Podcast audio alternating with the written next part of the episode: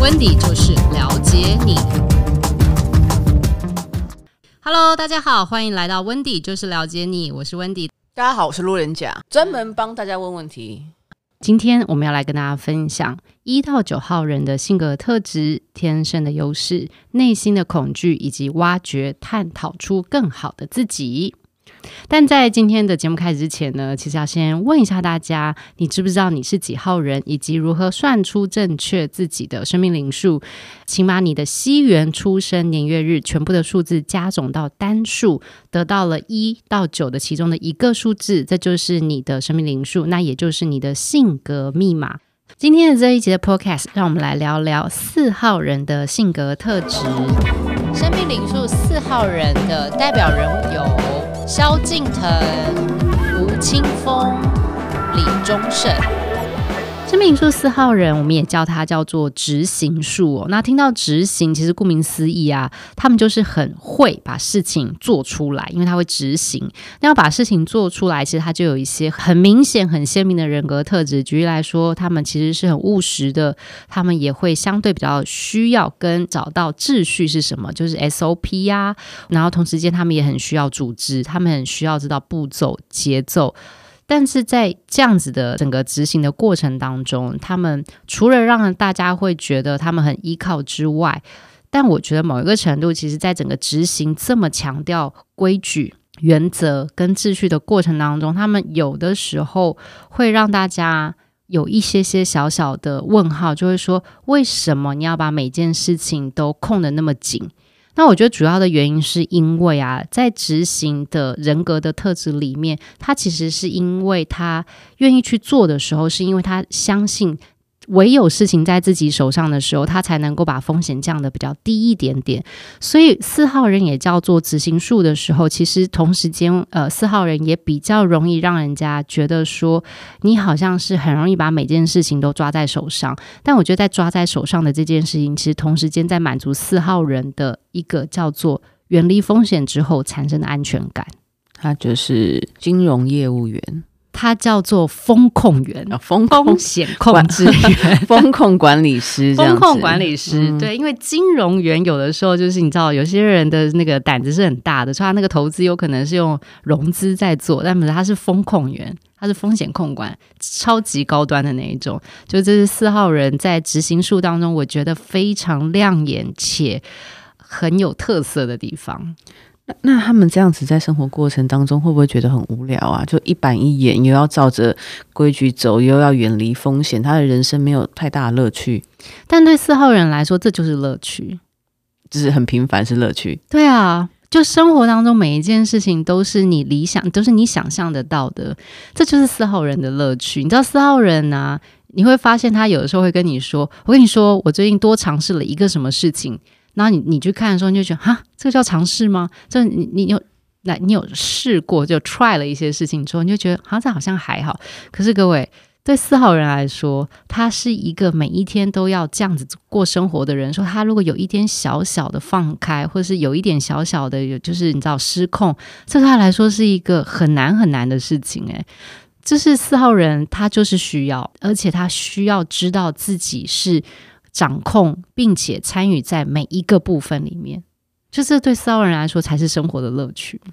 所以，如果他每天坐二零八公车，然后就他有一天突然坐三零七也到家了，他就觉得这是一个突破。哦，好，我们讲这个例子会被四号人揍啊？不会嘛？我们就是要了解你，你，你如果是这样子的四号人，你或许活得很快乐，但是你周遭人可能会觉得有点惊哦。我觉得应该是说，生活上面四号人可能没那么夸张，但我觉得在工作上面啊，体现这件事情其实非常强大的。比如说要办一个活动，他大概就是每一个细节他都要你回报，而且他在回报的精准点，你必须按照他的时间点来告诉他。他会告诉你，比如来说，他今天可能是一个 project leader。好，那他要安排会议要来做，所以就是活动前的一些大家的叫做行前对焦。他在行前对焦的时候，他给的时间就是九点到九点二十分是谁报告，九点二十五分到十比如说呃九点四十是谁报告，他是一步一步。那在这个顺序的过程当中，他就是会产生他的相信跟满足感跟安全感。所以，所以四号人，我觉得在工作上面啊，我觉得如果你又伴随的你其实是一个能力也有的人，就是你不是单单只要求，你就是说你不是用年资去压迫人家要按照你的步骤走，你是一个有能力，然后呢，年资又够。然后同时间又愿意照顾人，那我跟你说，你所向无敌了。你这样子的人格特质，其实在职场面是非常好的。我要先拉回来他们在职场面这样子的表现，我觉得在某一些这样子配合的天时地利人和的情况底下，其实四号人的成功率是非常高的，因为他很坚毅嘛，他就是要把事情做出来。嗯、但有的时候，如果有一种四号人是这样，他只坚持在工作，他在生活上面他就随便，他就是都放给人家。但我比较害怕的是。有一些四号人是把这个坚持带到生活里面去，这个就是你刚刚讲，那就很痛苦了。他的坚持位置要放对，因为要不然他就是你知道，坚持生活一定要怎么过，那哇，那真的是彗星撞地球，很惨啊。所以四号人没有两者都会要求到这么有，还是会有，还是会有，所以。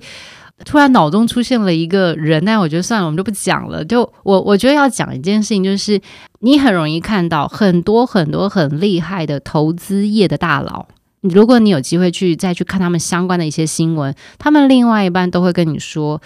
基本上他们在生活当中也是如此的严谨跟没有弹性，就是另外一半需要照表操课的，另外一半可能八点就要起床，起床之后呢，他要负责去打理一家大小的早餐。为什么要这样做呢？因为呢，自己做的才是安全的，所以连买什么样的餐或者买什么样的蛋，他都是有要求的。所以确实也有就是生活跟工作都非常非常四号的这样子的人。四号人是不是特别没有安全感呢、我觉得四号人有没有安全感这件事情，还是要整体来看。但我觉得四号人是很享受，他享受在一步一步、一步一步累积的过程当中，他知道他越来越接近成功。就他他很清楚知道，人必须要一步一脚印。慢慢走才会走到成功去，所以他也没有要求别人要给他什么如虎添翼的武器，好，或者是说他也没有这么渴望一定谁都要帮他，所以他天生就很认份，他就说那我就做嘛，我就不相信我这样子认真做还走不到那里去，所以有时候四号人在谈感情。我觉得比较辛苦，他们就会很认真追哦。他们在追真的是认真，就是会写计划。就我几点到几点钟，我一定会在那边等你。我觉得每一天都会打在这个时间点打这个电话给你。哦，我不开心。但前提是你，如果你遇到情投意合的，这个这个就叫做哇，这个人很有心，对不对？但如果不是，你可能会被人家觉得你在骚扰，你知道吗？嗯、就是传讯息，你你到家了吗？我我到喽，你随时都可以，呃，想聊天就可以打给我哦。然后或者会跟你说：“你下班了吗？你今天吃饭了吗？你周末要干嘛呢？要跟我出去走走吗？”关机。